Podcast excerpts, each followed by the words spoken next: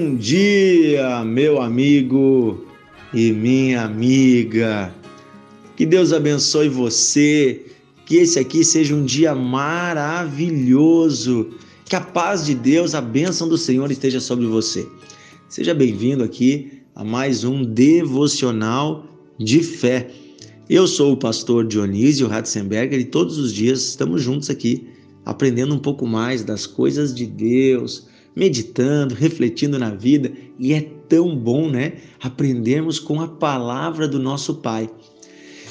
Uh, se você não ouviu os nossos últimos áudios, os últimos quatro áudios, nós estamos fazendo uma série chamada Família Restaurada. Convido você a voltar e ouvir os áudios anteriores. Não tem pressa, cada dia você ouve um ou dois, como você, como você pode fazer no seu tempo. Ou se você quiser ouvir diretamente esse áudio, também pode. Mas eu tenho certeza que os áudios anteriores, se você não ouviu ainda, vão trazer um contexto muito melhor para você e você vai entender o todo dessa desta conversa que nós estamos tendo, porque todo dia o que a gente tem aqui é uma conversa super agradável, né? Então, uh, estamos falando sobre família e nós estamos lá no livro de Gênesis, capítulo 2. Deus está nos mostrando como ele criou o ser humano e de que forma ele projetou, ele planejou a família e como eram as famílias lá no início. Gênesis capítulo 2, versículo 24, diz assim: Por isso deixa o homem, aqui o homem é o ser humano, né? O seu pai e a sua mãe, e se une à sua mulher. Então a mulher também deixa o pai e a mãe. E daí diz aqui: tornando-se os dois uma só carne.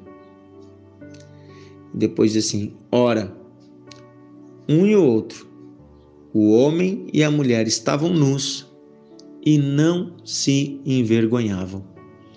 Então aqui mostra quando Deus forma o primeiro casal, a primeira família, de que forma Deus os criou, e ele já estava apontando que a próxima geração precisaria unir-se um homem a uma mulher para formar uma nova família. Porém, havia alguns princípios importantes para isso. E esses princípios estão expressados aqui no versículo 24 e no versículo 25.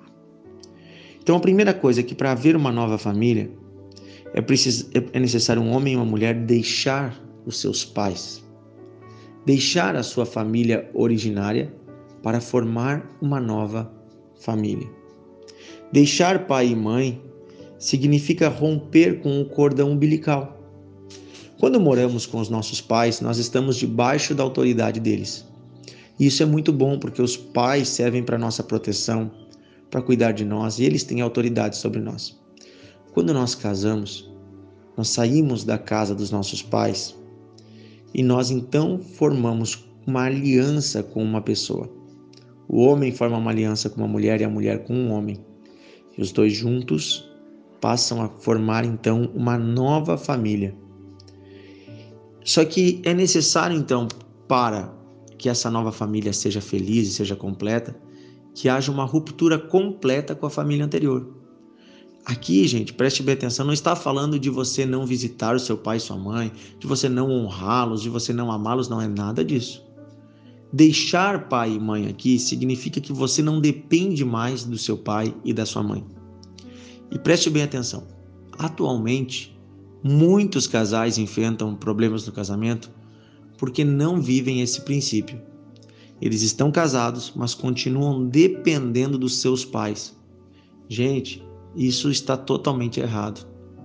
Você não pode depender dos seus pais financeiramente, nem emocionalmente, nem espiritualmente. Um homem que quer casar, ele tem que ter o seu emprego, tem que ter a sua renda, ele tem que conseguir sustentar a sua nova família. Assim também a mulher pode contribuir com essa renda, colaborar, trabalhar, não tem nada de errado nisso. Isso é um combinado entre os dois. Às vezes o casal diz: não, olha, um ganha bem o suficiente para sustentar a casa, esse vai trabalhar e o outro vai ficar em casa, né, cuidando dos afazeres domésticos não tem problema nenhum.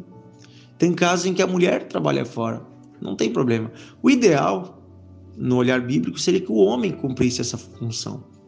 de trazer os recursos para casa, mas a gente sabe que na sociedade moderna, muitas vezes tem casos em que a mulher acaba tendo essa oportunidade de ter uma renda maior, melhor.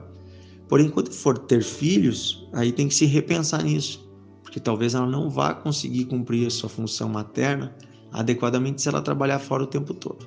Mas isso é uma discussão para outro dia, para um outro áudio, para um outro podcast, para um outro devocional.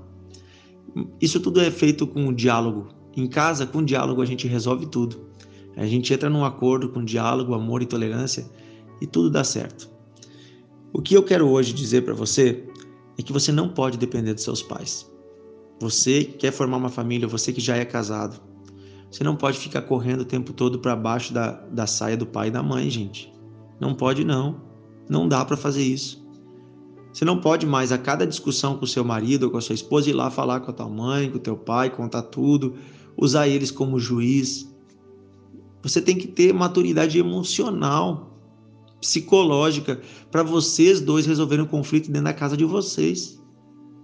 Inclusive, eu indico assim, ó, que casais, jovens que estão para casar, já noivos, e jovens casados, não compartilhem com seus pais dos problemas que tem no casamento. Se você quer compartilhar com alguém mais velho, e é bom compartilhar com alguém mais velho, procure alguém para discipular vocês na igreja. Um casal mais velho, um casal cristão, mais um casal sério que tem vida com Deus, e peça para esse casal aconselhar o relacionamento de vocês. Isso vai ser bênção para vocês.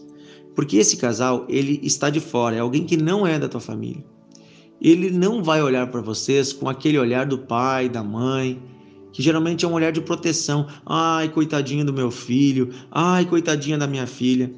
Sabe por quê? Porque depois o casal se resolve, fica tudo em paz entre vocês dois, mas o pai e a mãe ficam olhando para o outro, né, para o genro, para a nora, com um olhar de culpa, de condenação, com um olhar de julgamento e muitas vezes até trata mal essa pessoa. Por isso que você não pode ter os seus pais como aqueles que vão ajudar você nesse momento. É preciso deixar o pai e a mãe e também deixar é, economicamente. Seu pai e a sua mãe não podem bancar a vida de vocês depois de casado. Se você quer ter o mesmo padrão de vida que você tinha com seu pai e com a sua mãe quando você vivia com eles, logo depois que você casar, gente, você não vai casar nunca. Uma vez uma menina me disse assim: Ah, pastor, se nós casarmos agora, eu vou ter que reduzir meu padrão de vida. Porque meus pais me dão isso, me dão aquilo, minha vida é assim, assado mas depois que eu casar não vai dar porque eu ganho muito pouco, meu, meu, meu noivo também. Nós vamos ter que viver uma vida muito modesta. E eu disse: Pois é, a vida que teu pai e tua mãe te dão hoje é uma vida de pessoas que já trabalharam por 30, 40 anos. Mas esse é o padrão de vida que eles atingiram. Vocês não têm esse padrão. Esse padrão não é de vocês, é deles. Agora, vocês nunca vão construir nada se vocês ficarem olhando para isso. Vocês têm que os dois se unir, casar, começar por baixo, trabalhar muito e vocês um dia vão estar melhor que eles. E aí vocês vão dar para os filhos de vocês essa condição. Não tenho nada contra famílias que têm condições e dão lá um apartamento, uma casa para os filhos, que ajudam os filhos no início. Tudo bem, ajude eles nos seus estudos, mas preste bem atenção. Pai, mãe, você que tem condições materiais, não sustente seus filhos casados. Seu filho casou, saiu de casa, casou. Presta bem atenção, sua filha casou, deixa que se vire. Precisa aprender a se virar. Senão você está construindo, você está ajudando essa pessoa a nunca se firmar economicamente. Nunca se esforçar o suficiente. Preste bem atenção. Você quer destruir a vida de alguém? Dá para ele tudo de mão beijada. Você quer ajudar alguém a crescer?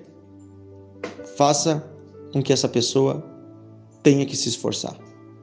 Não estou dizendo para você deixar o seu filho passar necessidade e nem estou dizendo para você que é casado e está passando necessidade que você não pode ir lá pedir uma ajuda para seu pai, para sua mãe, né? Talvez até alimentos. E isso é normal. Você, se você está passando fome, necessidade nesse sentido, peça ajuda, seja humilde. Mas estou falando, né? Isso é uma exceção. Isso é assim aconteceu uma desgraça, um acidente, uh, veio um desemprego, uma situação inesperada. Mas primeiro ora e busca. Último recurso, procura teu pai e tua mãe. Sabe por quê? Porque o certo é que os filhos ajudem a sustentar os pais. Quando os filhos são adultos, o certo é que os filhos ajudem os pais e não os pais ajudem os filhos. Esse é o certo. Os pais ajudam os filhos enquanto os filhos são criança e adolescente. Filho, ficou adulto, está trabalhando? Meu, vai se virar. É muito importante isso. Eu falo isso para os jovens porque eu experimentei isso e foi muito bom. Muito bom. Quando eu fiz 18 anos, meu pai chegou em mim, num certo momento, e disse: Filho, a partir de hoje o pai não te paga mais nenhuma conta. Você quer ter dinheiro, você quer comprar suas coisas, você quer fazer isso, aquilo, vai trabalhar. Pai, mas eu não tenho emprego, então vem trabalhar com o pai. Meu pai tinha um pequeno negócio, ainda tem, eu fui trabalhar com ele. E foi a melhor coisa que teve na minha vida. Eu estava me tornando um homem preguiçoso. E ali Deus me despertou para uma vida útil, uma vida de trabalho, uma vida de honestidade. Então, um princípio para que vocês dois, para que o casamento dê certo. E isso eu estou falando para casais até que já tem 20 anos de casamento, 30 anos de casamento. Eu, esses dias eu aconselhei um casal que tinha quase 30 anos de casamento, mas eles ainda não viviam esse princípio. Eles sempre voltavam para casa do pai ou da mãe lá para levar os problemas do casamento lá. Gente, esquece, esquece isso. Acabou isso. A partir de hoje você vai ter uma nova postura. Homem, presta atenção. Você é o marido, você é o sacerdote do seu lar. Mulher, você é a esposa, auxiliadora. Você é aquela que Deus colocou do lado deste homem para vocês dois juntos construírem a vida. Parem de, de voltar, de nossa, não dá para você continuar tendo seu quartinho lá na casa do seu pai e da sua mãe, não. Derruba essa ponte. Corta esse laço. Isso não é bênção, isso é maldição. Você não tem que ter plano B para o seu casamento. Ah, pastor, mas se der errado, eu volto para lá. Não tem opção de dar errado. Vai dar certo. Porque Deus criou o casamento para dar certo. Só não vai dar certo se vocês dois não tiverem humildade, humildade para pedir ajuda de Deus. Se vocês dois forem orgulhosos, vai dar errado o casamento. Mas se vocês tiverem humildade, se vocês orarem juntos, pedirem ajuda de Deus, orarem, jejuarem, se vocês dois pedirem ajuda de alguém mais experiente na fé, alguém um, um, homem de Deus, uma mulher de Deus, um casal de Deus, gente, não tem como dar errado. A família é uma bênção que dá certo. Quero orar por você hoje. Querido Deus e Pai, eu peço pela saúde emocional, financeira, psicológica e espiritual de cada família. Que cada casal, Senhor, aprenda a conviver de forma saudável. E que eles possam, Senhor, romper o cordão umbilical com o pai e com a mãe. Que as famílias, Senhor, se constituam como lugar de força, de vigor, de alegria. Senhor, que o marido assuma o seu papel. Que os homens se tornem homens que as mulheres se tornem mulheres, que não sejamos mais como crianças. Pedimos isso, Pai, em nome de Jesus. Amém. Amém. Que Deus abençoe você, fortaleça você, a sua família, que seja uma semana maravilhosa, viu? Que Deus esteja com você aí nesse final de semana também. Compartilhe o devocional e amanhã estamos juntos com mais um devocional de fé.